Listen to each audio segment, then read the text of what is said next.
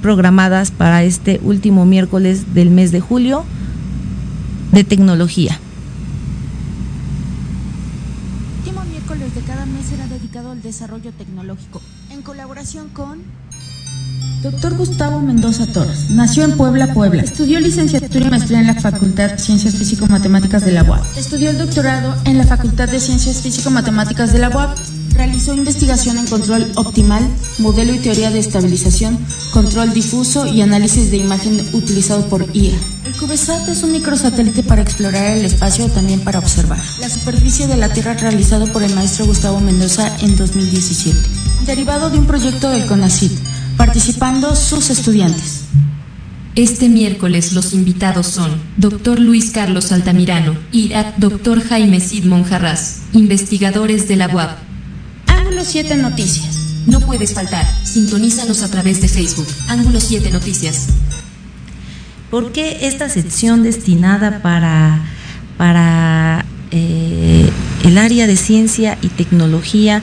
Porque en Ángulo 7 nos importa muchísimo eh, destinarle eh, hablar sobre la importancia que tiene este, eh, esta, esta, este campo de conocimiento, porque sin eh, la proyección, sin la, el empuje hacia la ciencia y la tecnología, pues México no podrá tener un desarrollo económico completo y, e integral. Y bueno, pues antes de, antes de, las, de estas entrevistas vamos a tener nuestra sección desde la redacción. No sé si ya se encuentre con, encuentra con nosotros el coordinador de información de Ángulo 7, Daniel Hernández. Hola Tony, muy buenas noches, ya, ya me encuentro aquí listo. Buenas noches, pues qué temas se están manejando en la agenda política y pública de Puebla, donde nosotros tenemos nuestra sede. Pues eh, muy buenas noches, Tony, a ti y a todas las eh, personas que nos eh, que nos hacen el favor de acompañarnos. Pues te comento que eh, durante este fin de semana vimos la visita de Claudia Sheinbaum, así como de Adán Augusto.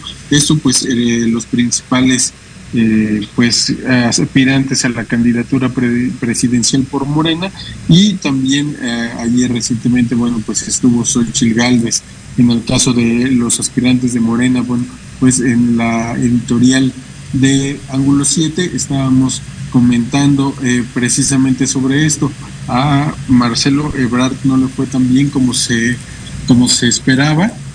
Eh, no, no llenó los, los auditorios, fueron auditorios pequeños y eh, pues entre Claudia Sheinbaum y Adán Augusto pues iba a ser como la guerra de estructuras, un factor que que era importante, eh, sobre todo por el tema de la percepción.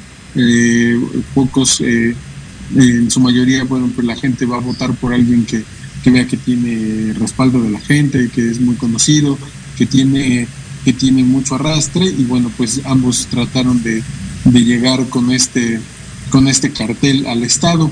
Por su parte, bueno, pues Xochitl Galvez que estuvo ayer, este, a ella pues más bien cobijada por el el grupo de derecha conocido como el Yunque, la ala más tradicional del PAN, fueron quienes eh, principalmente la, la, arroparon. No vimos la presencia pues del otro grupo de, del PAN, como el caso de el que encabeza Genoveva Huerta, de todos aquellos que ingresaron al PAN durante el moreno vallismo, pues ellos fueron eh, los principales ausentes durante estas visitas. Y ¿Qué tal eh, eh, fueron en esta alianza que quieren hacer del frente eh, PRI-PAN? ¿Estuvieron priistas con Xochitl Galvez? No, no hubo, no hubo presencia de, gente del PRI, tampoco de, del PRD. Esto, eh, bueno, también un poco como parte de los acuerdos, ellos van a mostrar el respaldo total, al menos eso es el compromiso que incluso firmaron hace, hace un par de semanas, más bien eh, hasta que ya, es, ya tengan listo su candidato, ya, ya haya un abanderado, y bueno, en ese momento sí tendrán que asistir y, apoyar pues tanto en lo económico, en las estructuras y con, su, con la presencia de las figuras representativas.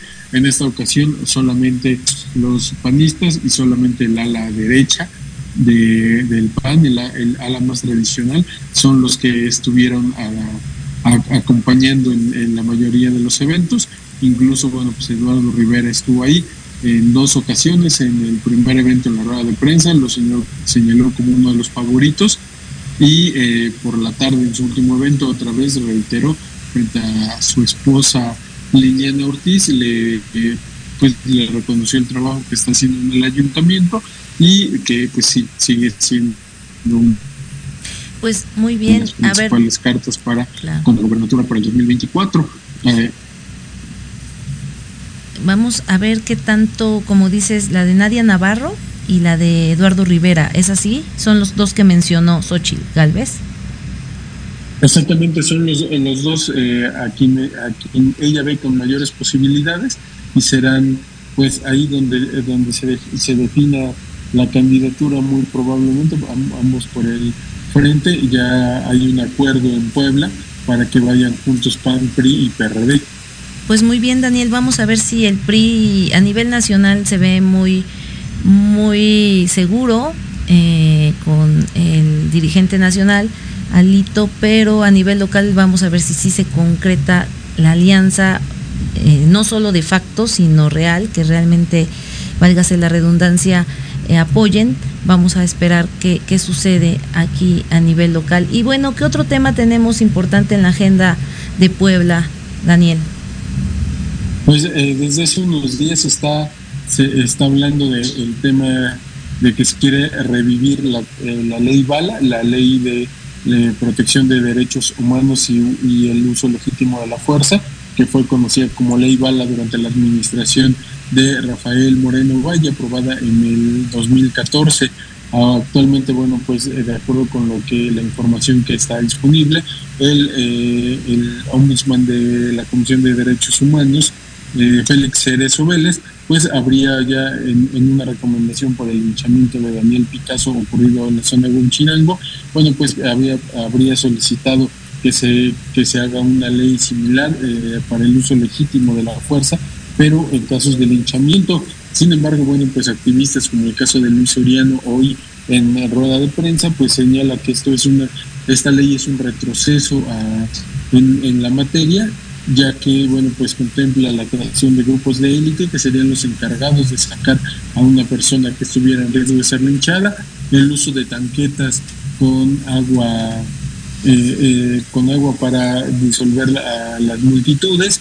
Y bueno señalan que bueno estos riesgos se corren el, el activista bueno pues señala que sería preferible que se hagan trabajos en las comunidades que se haga eh, que se privilegie el diálogo que haya una labor de prevención del delito si no hay pues delincuentes que afecten la tranquilidad de los pobladores pues tampoco habría situaciones que lamentar es lo que él comenta y bueno Esperemos eh, cómo avanzan las cosas en el Congreso del Estado. Sí, porque amigos, amigas, radioescuchas, eh, ¿por qué esta ley está, digamos, rebasada? Eh, precisamente porque la violencia no se puede combatir con más violencia, sino con programas de prevención, con protocolos, en, todo caso es un tema de protocolo, cuando ya se legisla, cuando ya se, se, se establece en una ley, pues esto ya está totalmente rebasado, ya sea tanto por los organismos de derechos humanos como por las dependencias federales, ya no se está hablando de leyes o de artículos que se puedan agregar para eh, establecer un, eh, un uso, una regulación del uso de la fuerza, porque permite eh, pues entrar grupos de élite que no son de la región, que puede darse eh, el resultado una, una represión y por eso, bueno, se está alzando la, la voz en este sentido. Y por último, ¿qué tenemos, eh, Daniel? Sí, comento que en, en el Congreso del Estado ya hay, al menos ya aprobada en comisiones, una ley denominada la, la bueno, una, una, para la creación de una unidad especializada, la Fiscal, Fiscalía de Siniestros. Esto, bueno, pues está ya cabildeada con el, fiscal general Gilberto Higuera Bernal y lo que contempla, bueno, pues es justamente eso. Los legisladores, esta es una propuesta en la que participa la diputada Guadalupe Leal y bueno, ella señala que Puebla es el segundo estado con la mayor cantidad de muertes en accidentes. Esto que implica, bueno, que tenemos una gran cantidad de homicidios dolosos, los cuales, bueno, pues en su mayoría quedan, quedan eh, pues impunes. Conocemos eh, pues prácticamente a diario noticias de que hay una persona atropellada, pero que el conductor se dio a la fuga. Y no hay como, no hasta el momento la fiscalía no tenía una estructura para dar seguimiento y hacer una investigación adecuada a este tipo de casos. Hace un momento también comentábamos acerca de que eh, pues también en los hechos lamentables cuando hay pérdidas humanas, cuando hay personas lesionadas, es un problema el tema de las aseguradoras, ya que algunas veces eh, prácticamente quieren obligar a que el usuario firme un, eh, el perdón al, conductor, esto con la finalidad, bueno, pues de evitar acciones legales, lo cual pues es completamente ilegal, sin embargo, así se hace. Ahora esta fiscalía, bueno, pues podría ser también un auxiliar para estas personas para garantizar un acceso a la justicia en caso de, eh, pues, de delitos que serían del orden culposo.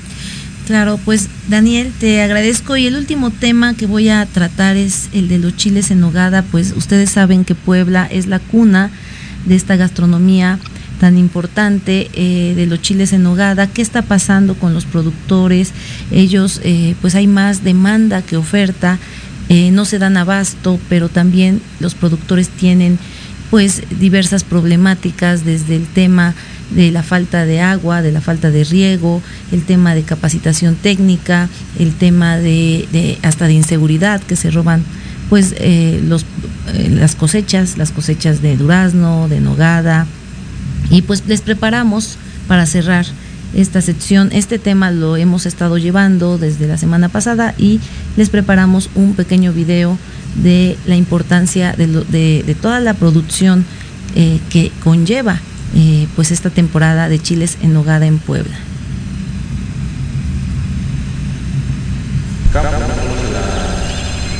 ¿De dónde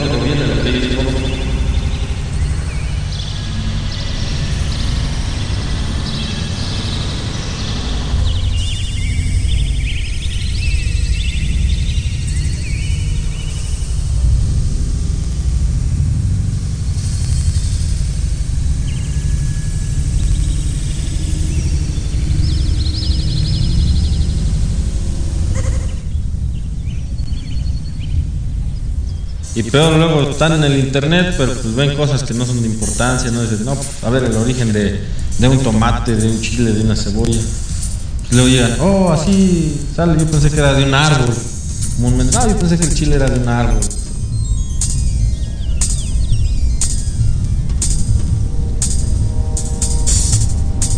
Aquí en Puebla tenemos al chile nogada con un recorrido histórico desde más de 400 años, ya que los cultivos vienen desde la época de la conquista. En la zona Iztapopo, por ser una zona muy fértil, podemos tener en cuenta que las órdenes franciscanas vinieron a fundar su convento en esta parte, justamente en San Andrés Calpan, pero a la par trajeron variedades de productos para experimentar con estas tierras. Ellos no tenían esta noción de que la fertilidad de la zona iba a ser muy óptima para frutales. Los productores de frutas de temporada para los chiles en nogada de la zona del Iztapopo enfrentan diferentes problemas como la inseguridad, falta de apoyos y capacitaciones que les permitan tener mejores cosechas a partir del uso de la tecnología, pues en la actualidad trabajan como lo hacían los abuelos. En San Nicolás de los Ranchos, los productores tienen diferentes problemas, desde la seguridad en sus huertas, como la falta de agua y apoyos del gobierno.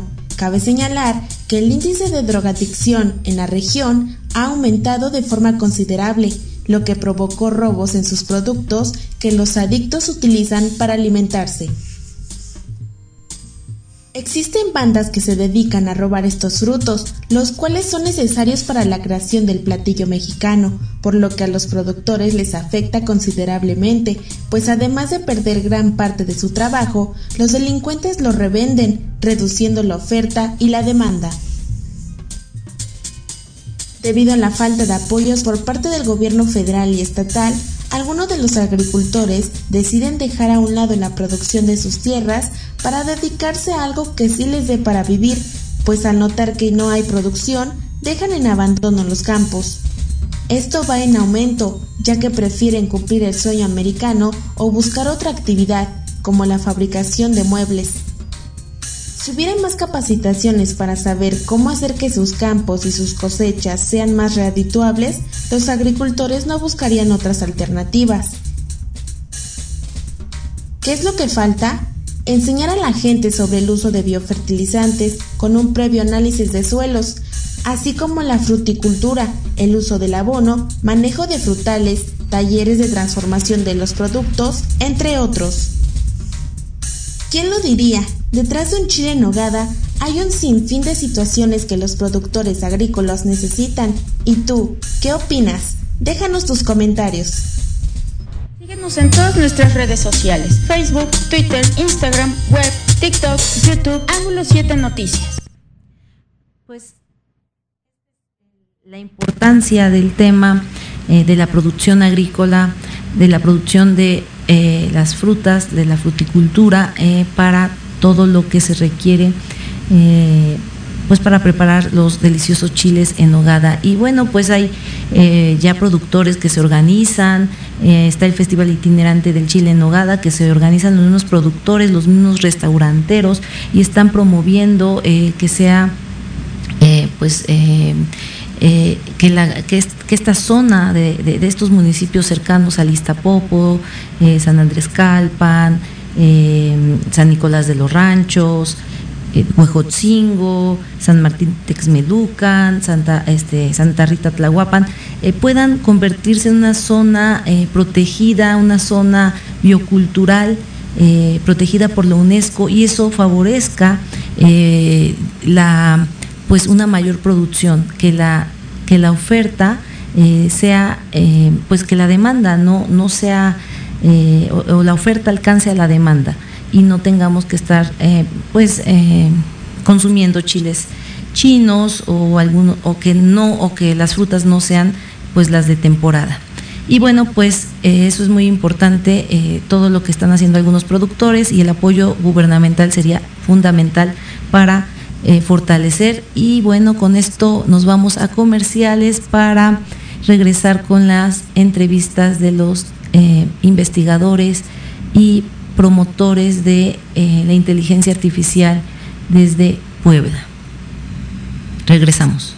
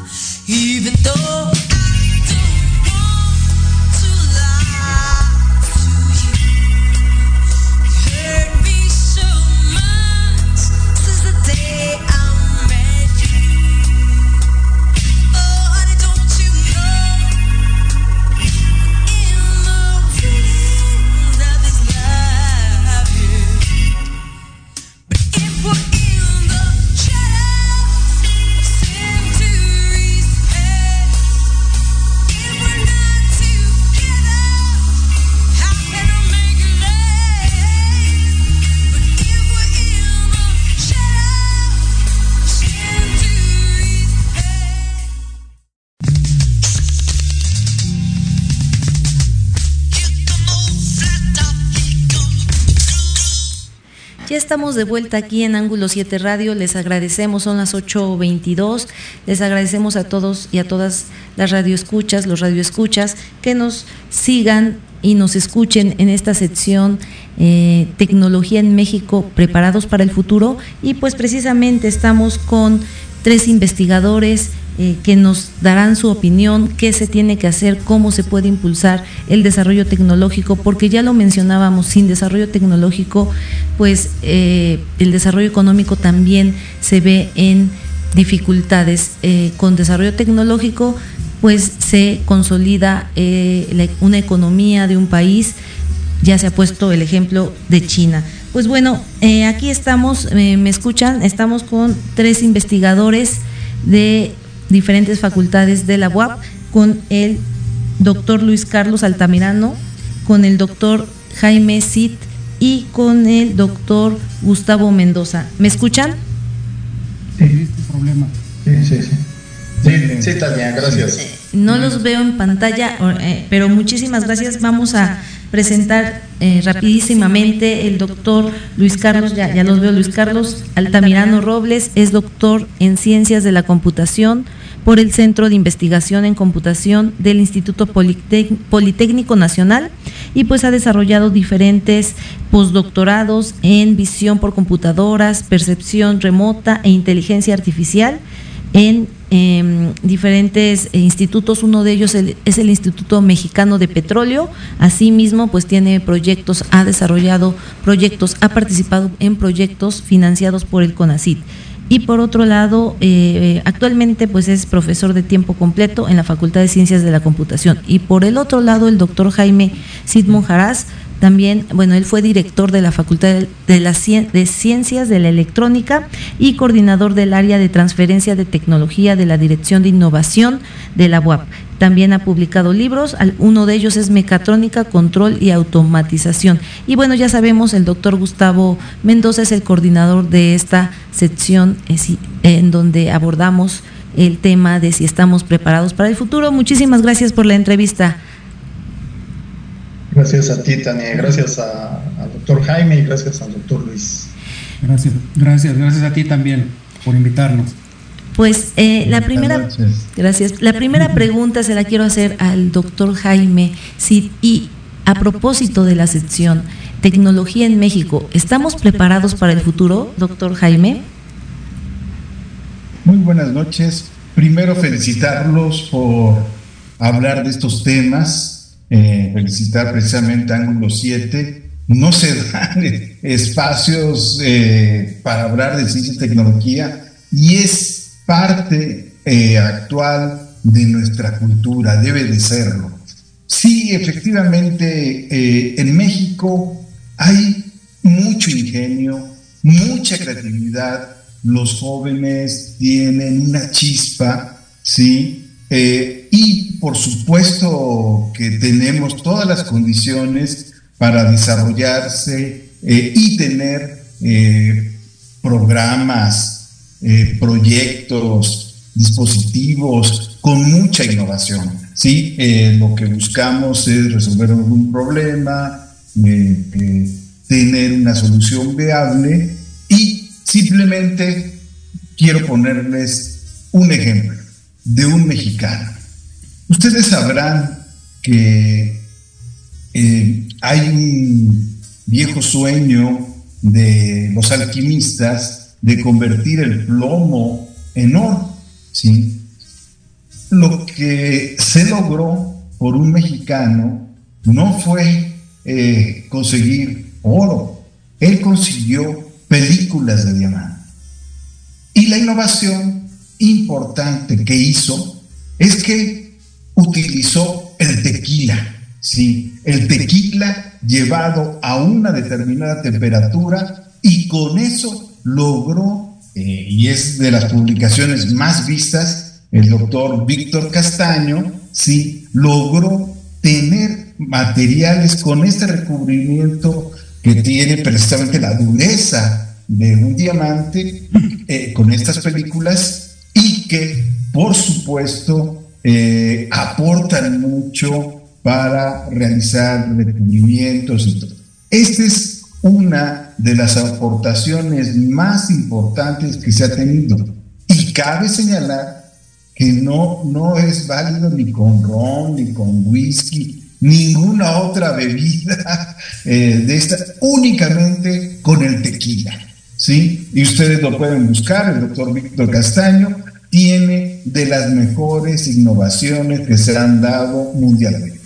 Y así puedo poner muchísimos ejemplos de jóvenes egresados de la Benemérita Municipal Autónoma de Puebla, en donde hacen circuitos integrados que están actualmente en cualquier teléfono inteligente, en cualquier teléfono de alta gama y precisamente los teléfonos celulares son un extraordinario ejemplo de los que es el, el uso de la inteligencia artificial y los dispositivos inteligentes. Por supuesto que tenemos todas las condiciones para desarrollarlos. Hay que eh, únicamente no quedarnos en el prototipo o un proyecto específico, sino llegar a hacer una innovación. Es decir, protegerse, tener la patente, hacer un producto tecnológico y por supuesto llevar para resolver determinada necesidad. Y bueno, ese es eh, el comentario inicial que quisiera darle y por supuesto eh, quedamos que dentro de un mes tendríamos una plática un poco ya más específica. Claro, sí, eh, maestro Jaime, sí, pues muchísimas gracias por, digamos, darnos este panorama. Vamos a concentrarnos en el, en el doctor Luis Carlos Altamirano sobre el tema de inteligencia artificial porque aquí eh, tenemos a, uno de los principales pues expertos promotores y pues maestro Luis. Y le agradezco primero pues al maestro Jaime pero la pregunta es ya ahora para el maestro Luis Carlos Altamirano.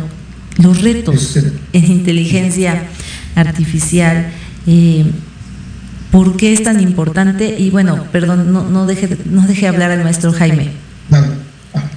Este, Tania, nada más este, un, detalle, le quiero comentar a todo el auditorio que en un mes Jaime, vamos a hacer una entrevista con Jaime, entonces este, este solo es un adelanto de lo que, lo que puede venir en la, en la entrevista.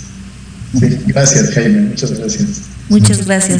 Muchas, Aquí andamos con Leopoldo. Perdón, con Altamirano. ese es su hermano, ese es su hermano. Así es, así es, Jaime. Muy bien. Pues maestro Luis Carlos, preguntarle, eh, en este sentido, eh, ¿cuáles son los retos de la inteligencia artificial? Eh, ¿Cómo se proyecta México en esta área y por qué es tan importante? Eh, este, pues este, este tema. Eh, eh, antes que nada, gracias por la, la, la, invitación a, a, esta entrevista. Y, y, ciertamente Jaime comentó en su momento, no abundan los espacios, ¿verdad? Este, para divulgar este, la, la ciencia, la, la tecnología. Y, y bueno, qué, qué bien que, que, tenemos este, este espacio para hacerlo. Eh, los retos. Hay, hay cosas que ya se han desarrollado eh, en el pasado y que hoy en día eh, la gente los, los, está comenzando a conocer apenas.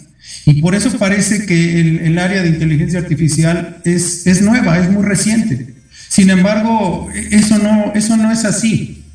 Y, por supuesto que ocurre un fenómeno eh, similar a lo que ocurrió con el uso de las computadoras, ahora en esta, en esta área de inteligencia artificial, eh, en cuanto a que hace eh, 40 años casi nadie conocía eh, qué era una computadora. Sin embargo, nosotros en, las universidades, en los centros de investigación, eh, ya teníamos eh, un, tiempo de estar trabajando con, estas máquinas. Y hoy en día, hoy en día pues es eh, ya de uso general. Hasta, hasta los niños tienen en la palma de su mano una computadora portátil, hoy en día llamada teléfono inteligente. Entonces, con la inteligencia artificial está, está sucediendo algo similar. Las herramientas que usamos en, esta área existen algunas inclusive desde eh, mediados del siglo pasado. Eh, sin embargo, la gente no las, eh, no las conocía. la gente, digamos, común, que, no está en, esta, en estas áreas, o en, los centros de investigación o en las universidades, no las conocía. Y ahora, pues, parte de la labor de, los desarrolladores eh, tienen que ver con, poner al, alcance de la, gente que no esté involucrada en estas áreas, pues todas estas herramientas para que las, para que las use, para que las aproveche. Y, sin embargo, como dije, el área no es nueva. Ahora, pensando en esa dirección, eh, hay, hay retos importantes que hasta la fecha, eh, a pesar de los esfuerzos tan grandes que, se, han, se, han, hecho en, en, en esta área, no se han conseguido. Y uno de esos, eh, uno de esos retos es eh, construir la verdadera inteligencia artificial que nosotros eh, hemos, hemos visto que aparece en Hollywood a cada rato, en muchas, muchas este, películas, muchas series, en donde se espera tener una, una computadora, una máquina, un robot, que realmente eh, podamos nosotros decir que es eh, inteligente. Eh, se ha avanzado mucho en el área, pero hay algo que, todavía falta conseguir. Y es a lo que justamente Hollywood nos invita a pensar, a razonar sobre qué pasaría si un día por azares del destino, lo conseguimos. Y es el dotar a las máquinas de conciencia de sí mismo. Eso es lo que nos, da, nos da miedo. Y eh, eh, eh, cuando vemos algo, de, algo en Hollywood, eso es, eso es a lo que tememos. Pero, pero ciertamente, eso es el, el sueño más acariciado en esta área. Conseguir que una máquina cobre conciencia de sí misma, eh, con las implicaciones que eso pueda tener. Lo que Hollywood ya se ha adelantado de mucho a, mostrarnos, que si un día este, ya no quieren seguir nuestras órdenes, pues se van a voltear contra su creador y nos van a destruir. Con todos esas, eh, eh, esos miedos, el hombre avanza paso a paso a tratar de conseguir esto. Eso sigue siendo un sueño. Es verdad que ya le, ya le hemos conferido muchas cualidades inteligentes a, las máquinas. Sin embargo, la conciencia de sí mismo está, en mi opinión, todavía eh, en entredicho, porque hace falta cumplirle los sueños a Hollywood para que entonces lo veamos en la realidad y podamos hablar realmente ya de una inteligencia diferente a la humana. Entonces, ese creo, creo que es el mayor reto que tenemos en esta área y ciertamente hay, hay avances en esa dirección, pero son avances muy, muy modestos todavía y en parte tiene que ver con los miedos que el hombre, el hombre tiene de que justamente su creación un día se pueda voltear eh, eh, en contra de él. Eh, pero como en, como en, todas las áreas, siempre hay alguien a quien no le importa esto y seguirá investigando en esa dirección. Y creo que en, un futuro no, no, no lejano lo vamos a conseguir con las implicaciones que esto tenga. Entonces, eh, en, mi, en mi opinión, ese es el mayor reto que tenemos ahora en el área. Por supuesto hay, hay otros más, pero, pero creo que el más ambicioso es este justamente, y espero que el día que lo, eh, lo consigamos, no nos espantemos de lo que acabamos de hacer. Primero, creo yo que debemos conseguirlo y después preocuparnos de las implicaciones que, ello tenga y responsabilizarnos también de lo que hagamos. Ese creo que es el, mayor reto que tenemos, el más interesante en mi, en mi opinión. Ahora, sí. Eh, bueno, no sé si el maestro Gustavo o el maestro Jaime quieren hacerle alguna otra pregunta. La otra pregunta que yo tengo es México, ¿en qué estadio está? ¿En qué, mm, digamos, eh, para llegar a esto o en comparación a otros países, cómo ve a México en el área de tecnología? Bien, eh, algo, algo que ya comentó este, el doctor Jaime es que ciertamente el, mexicano es muy ingenioso. Y además de ese ingenio, hoy en día, hoy en día hay muchos recursos eh, gratuitos eh, en la red eh, que están al alcance de, todo mundo. y el mexicano no es la excepción. Así que herramientas para desarrollar aplicaciones dentro de la inteligencia artificial, hay muchas. Lo mismo ocurre, ocurre con, los, eh, los, textos, los artículos de, investigación, de, este, de desarrollo. Los tenemos al, al, alcance por lo menos en muchas de las universidades e institutos tecnológicos de México. Y por supuesto, por supuesto que nosotros podemos echarle mano, lo hacemos de hecho en el área, y no es necesario en la actualidad tener laboratorios eh, eh, eh, especializados para conseguir aportaciones interesantes en el área. México está bien preparado para abordar esta esta área. Y ciertamente tenemos una desventaja, siempre la hemos tenido y creo que la seguiremos teniendo. Eh, y tiene que ver pues, con el presupuesto asignado eh, eh, en el país para el, desarrollo, para la investigación. Ciertamente es, es corto comparado con los recursos que asignan otros países desarrollados a la investigación y el desarrollo. Pero eso se puede compensar, y bien lo dijo Jaime, con, con la, este, el ingenio del, mexicano que nos, que nos las arreglamos para conseguir cosas sobresalientes sin tener eh, muchas veces tanto presupuesto. Y, eso justamente pues ocurre, ocurre aquí también en, la, en, la, en nuestra universidad. Eh, los eh, proyectos que se llegan a desarrollar sin tanto presupuesto, muchos de ellos son, son interesantes y culminan en desarrollo, en, registros, perdón, de patente, registros de, derechos de autor en el caso del software y, por supuesto este, que, se puede hacer.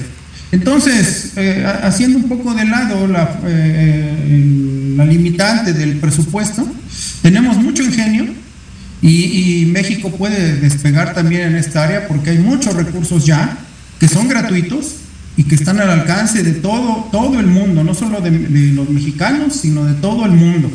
Entonces, no hay excusa para no contribuir eh, en esta área eh, al futuro que ya lo tenemos encima y que cada, cada día cada día las exigencias son mayores hacia, hacia esta área porque ya nadie quiere otra cosa que no sea inteligente. Entonces, aportaciones podemos hacer y muchas, bastantes. Tenemos, tenemos con qué. México sí está preparado para eso.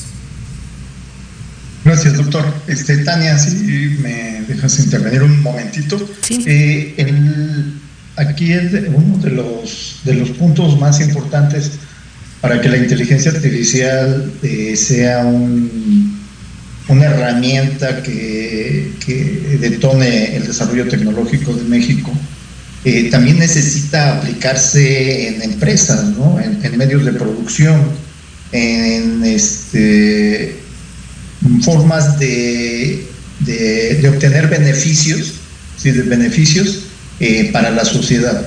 Entonces, Ahí, digamos, tendríamos que considerar uno de los aspectos que son importantes, y que Jaime lo, sabe porque él, ha trabajado en esa parte, de la protección intelectual, ¿no? el derecho de patentes y la transferencia de tecnología. Sea, esos son conceptos que son tanto burocráticos como muy importantes en el desarrollo, ¿no? en el desarrollo de, tecnológico. Y, y, yo, bueno, desde mi muy particular punto de vista, cuando se requiera de eso, se va a requerir realizar algoritmos netamente o, puros este, desarrollados por, programadores, ¿no? por especialistas, por doctores, por investigadores en el área de la inteligencia artificial. Entonces, eh, mi pregunta es la siguiente, este, doctor Luis.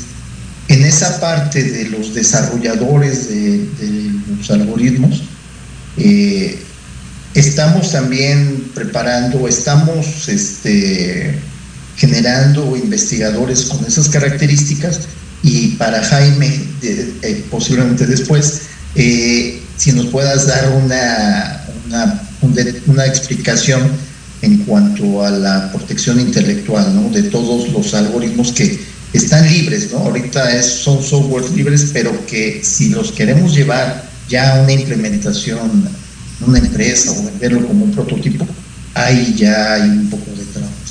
Esas son mis dos preguntas para, ambos. Ok, ok.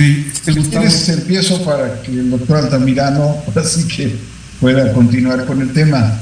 Efectivamente, como bien dice el doctor Altamirano, en México no se protege a través del Instituto Mexicano de Propiedad Intellectual, el INPI, como patente el software. Se protege únicamente como por derechos de autor. Entonces lo que se hace en México es que se desarrolla un equipo, un dispositivo o algo que tenga ese software y eso es lo que se protege. Pero afortunadamente en esto, como bien decía el doctor Altamirano, hay una extraordinaria comunicación de los algoritmos y de todo este boom que aunque ya empezó hace mucho tiempo, desde el primer algoritmo de Billy Jones para reconocimiento de rostro en el 2000, en el 2015 la forma más, más rápida de reconocerlo, hoy lo que hace Facebook todo eso prácticamente es de uso libre. Podemos eh, estar trabajando, utilizándolo y únicamente, bueno, y por supuesto para educación, para todo lo que es didáctica, hay que tener, usarlos y es válido, aunque esté protegido el tema patente. Y ya, si quieres hacer un negocio en función de ello, pues sí, si está protegido, bueno, pues hay que pagar, licenciar o hacer la transferencia de tecnología. Por eso es que es importante tenerlo. Eh, uno vas a vender una idea o, por ejemplo, cuando tú vas a vender un carro, te piden la, este, la, la factura o las escrituras de una casa, si es a vender una casa. En el caso de una idea, o de, en este caso, un algoritmo, pues debe tener el título de derecho de autor o de patente para poder hacer esa transferencia de tecnología. Y definitivamente, como bien lo decía el doctor Altamirano, afortunadamente no requerimos mucho más que el ingenio, la creatividad para el desarrollo de software y hay mucho que te dicen, este está un concurso para mejorar tal o cual algoritmo. Con esto lo hacemos en una milésima de segundo, estamos reconociendo con una base de datos impresionante y eh, ya Y ahora yo lo mejoré por un milisegundo. Y así está, constantemente, pero constantemente te llega información y tú puedes aplicar. Lo que sí como dice el doctor Altamirano, si un sistema no es inteligente, ya no nos va a servir. Ya estamos tan acostumbrados, o bueno, lo vamos a empezar a vivir, en que todo queremos que sea inteligente. Antes nosotros, que nos tocó programar así, teníamos que decirle cómo hacerlo, paso a paso, y ahora ya nada más una idea, quiero que me haga esto, y ya no nos preocupamos por el cómo, que antes nosotros lo teníamos que hacer. Ahora, gracias a estos algoritmos, en donde hasta software los puede generar, ¿sí? de lo más básico, lo que es, pero sí tenemos aportaciones importantes, sí, y que es un auxilio para que nuestro cerebro esté trabajando otras cosas y haciendo otras cosas y bueno, el trabajo rutinario y tal vez repetitivo, y o tal vez que tenga millones y millones de datos que para un humano es imposible de analizar, pues bueno, las computadoras con este poder de cómputo y ahora con la memoria no los van a hacer. Entonces, yo creo que hay muchísimo que podríamos aportar. Y bueno, ahora sí le cedo la palabra al doctor Altamirano. gracias, Bien, eh, preguntabas, este, Gustavo, que si, lo, si en México los, eh, los jóvenes eh, pueden desarrollar estos, estos nuevos algoritmos, estas nuevas propuestas, y, y la respuesta definitiva es sí, se hace.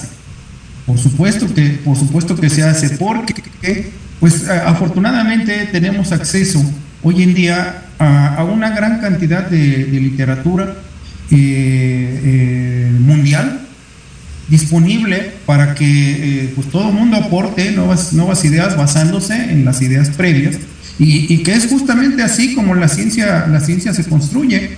Entonces, afortunadamente, ya no tenemos esa, esa limitante que había hace 20 años o eh, más tiempo quizá, de que solamente algunas eh, instituciones tenían acceso a, esta, a estas librerías y, el resto del mundo pues se tenía que conformar con, este, pedir un artículo muy, muy necesario este, a Estados Unidos o a Alemania este, y, rogar porque pues, este, nos, hicieran llegar una copia, eh, pues a, veces hasta de manera clandestina, con algún colega que nos lo pudiera conseguir y enviar este, por correo tradicional, ya no por correo electrónico. No, hoy en día eso ya, ya quedó atrás, eso afortunadamente ya quedó atrás. Hoy en día los muchachos tienen acceso a un, a un sinfín de, trabajos eh, eh, científicos y de desarrollo y, aunado a las facilidades de las librerías que, este, empresas como Google ponen a disposición de, nosotros, hombre, el que, el que no se haga eh, algo, algo interesante en México, pues es ya por flojera, ¿no?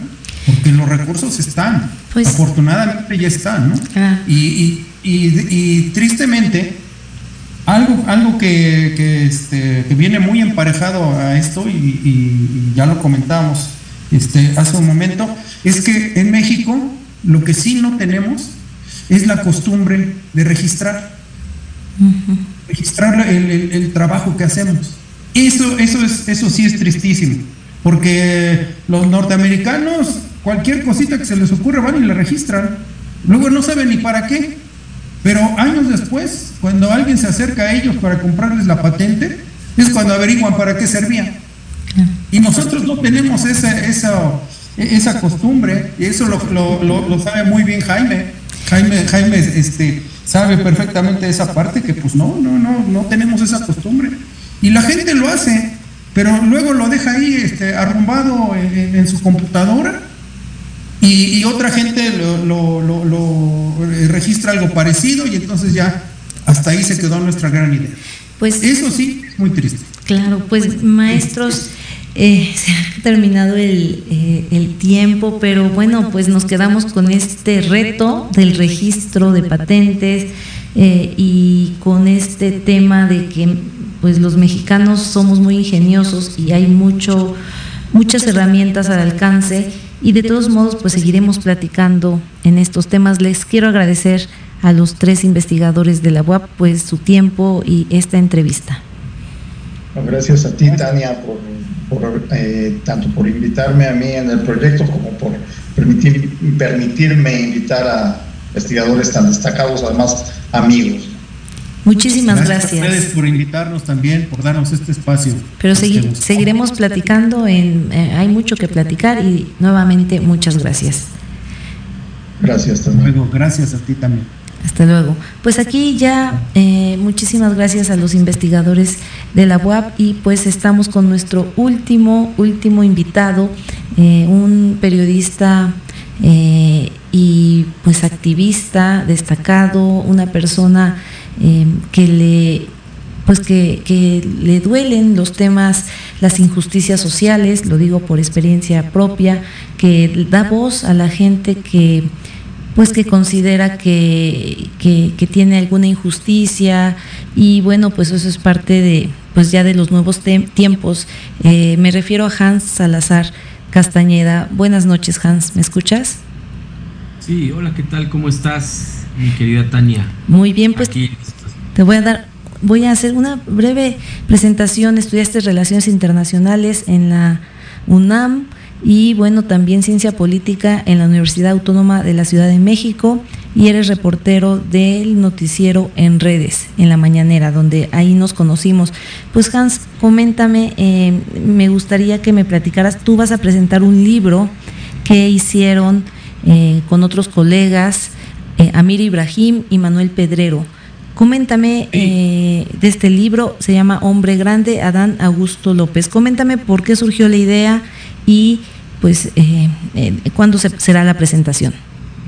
Sí, bueno, la efervescencia de las eh, de los procesos internos, en este caso pues de Morena y aliados, nos llamó la atención que en algunos temas pues hace falta más información en algunos personajes y nos llamó la atención que bueno uno de los que entró en la recta final como presencia nacional Adán Augusto López Hernández, este tabasqueño, eh, exgobernador ya porque dejó la gubernatura, él la ganó como ningún otro con votos a favor para Morena y aliados, más de 60%, y eh, pues ha hecho, o hizo mejor dicho, porque ya dejó la Secretaría de Gobernación para precisamente empilarse en el proceso interno de lleno. Bueno, pues el tema es que pues es de los que menos se conocen consideramos nosotros. Y bueno, pues entre Amir, eh, Manuel y un servidor que formamos Reporteros MX, eh, pues iniciamos el proyecto desde el año pasado para conocer más de Adán Augusto López Hernández. Es una biografía eh, narrada por las voces de allá de Tabasco principalmente, de quienes lo conocen, de quienes pueden decir que eh, quién es él desde su propia infancia. La verdad es que ha sido una experiencia muy interesante porque, bueno, pues es una biografía eh, bastante amplia, teníamos muchísima información, entrevistamos más o menos a más de 100, más de 100 personas, desde en Tabasco la gran mayoría, algunos otros aquí en la Ciudad de México, y bueno, pues encontramos una riqueza de material y de información que precisamente, bueno, pues en causa a este libro que acabas de mencionar y que también eh, lo es para un documental que presentamos eh, un par de meses antes. Entonces, bueno, pues esa es la razón por la que nosotros nos enfocamos. Bueno, ya hay otros libros, el propio de Marcelo Ebrard, el propio de eh, Claudia Sheinbaum, que fue escrito también por un periodista, Arturo Cano, el de Marcelo Ebrard, bueno, pues es de la autoría propia del el aspirante y en este caso pues de Adán Augusto López Hernández que nos han dado también la posibilidad de acceder a más información para conocer más de él y pues eh, el material prácticamente ya está en algunas librerías pero formalmente lo vamos a presentar este sábado a las 6 de la tarde. ¿En dónde será Hans la presentación? Vamos a presentarlo en el Museo eh, de Memoria y Tolerancia de la Ciudad de México, el que está enfrente de la a la Alameda Central, a un lado de la Cancillería, eh, al lado de la Secretaría de Relaciones Exteriores, ahí sobre Juárez. Entonces, bueno, pues es muy céntrico el lugar. Optamos por ese tipo de espacio para que la gente pueda tener más fácil acceso a moverse si es que eh, está interesada en conocer pues mm, los comentarios que vamos a vertir al respecto. Vamos a estar los tres y eh, invitados especiales. Así de que, bueno, pues esa es la razón. Gracias por la oportunidad. Este libro está editado por MAP Porrúa, eh, Miguel Ángel Porrúa. Esa es la editorial y ya está en librerías, aunque ya se ha estado acabando por lo que nos ha estado diciendo la editorial. Ese día vamos a llevar ejemplares para quien guste adquirirlo. Entonces, bueno, pues esa es la oportunidad que nos das que lo agradecemos mucho para que podamos difundir Pues- este trabajo. Pues acudan a esta presentación. Es muy importante conocer los entretelones de los aspirantes, eh, pues las historias. eh, van a estar con tres eh, periodistas, personas de pues de, de una de una altura importante, es decir, gente con mucha experiencia. Está Manuel Pedrero, está Mir Ibrahim y está Hans Salazar, quienes se caracterizan pues por ese eh, ese interés en los temas sociales. Vayan, acudan, es este sábado 29 de julio a las, 10 a, las 10 a las 18 horas, a las 6 de la tarde en el Museo Memoria y Tolerancia. Y bueno, te quería hacer otra pregunta, ¿cómo veías el panorama Claro. política, político? Pero mira, Hans, creo que lo vamos a dejar para la próxima vez, porque es un tema Claro. eh, pues amplio, ¿no? El panorama político. Te invito en la próxima, en la, en, en la próxima sección entre colegas que me des el panorama político, pues en esta antesala ya pues rumbo al 2024 y donde se va a elegir al coordinador de los comités de transformación. Por lo mientras, pues acudan a la presentación, ¿no, Hans? Sí, están co- cordialmente invitados, eh, invitadas, y pues nos dará mucho gusto ahí encontrarnos en esta experiencia primera que vamos a tener los tres. Bueno, Manuel ya había escrito un libro, ya tiene un libro, pero lo que es Amir Ibrahim y un servidor, bueno, pues va a ser nuestra, es nuestra primera experiencia y bueno, pues siempre es importante el respaldo, la presencia de todas y todos los que gusten acompañarnos. Muchas gracias por la oportunidad y claro que sí, en una próxima platicamos de ese y otros temas, del proceso en el que nos encontramos hacia el 24 y los temas que tú gustes, mi querida Tania, yo te admiro y que te quiero mucho, aprecio mucho también tu labor y agradezco muchísimo que me permitas estar en estos micrófonos para Puebla eh, de Ángulo 7. La verdad es que estoy muy contento porque yo, yo a Puebla lo, lo llevo muy cerca de mi corazón. Es un, esta- un grandioso estado que he ido descubriendo cada vez más. Yo no pensé que fuera tan diverso y ahora me doy cuenta y agradezco entonces esta oportunidad pues para ser escuchado por eh, pues muchos poblanos, poblanas. Mi respeto y mi admiración por este gran estado. Muchísimas gracias, Hans, pues nos estaremos viendo en una próxima vez. Y para todos, muchísimas gracias. No olviden visitar eh, ángulo7.com.mx con una eh, con una visión pues constructiva, periodismo para construir en común y hasta la próxima. Muchísimas gracias. Nos escuchamos el próximo miércoles con más noticias y opiniones sobre Puebla y México, de 8 a 9 de la noche en Ángulo 7 Radio. Síguenos en nuestras redes sociales, Twitter, arroba Ángulo 7, Facebook, Ángulo 7 Noticias.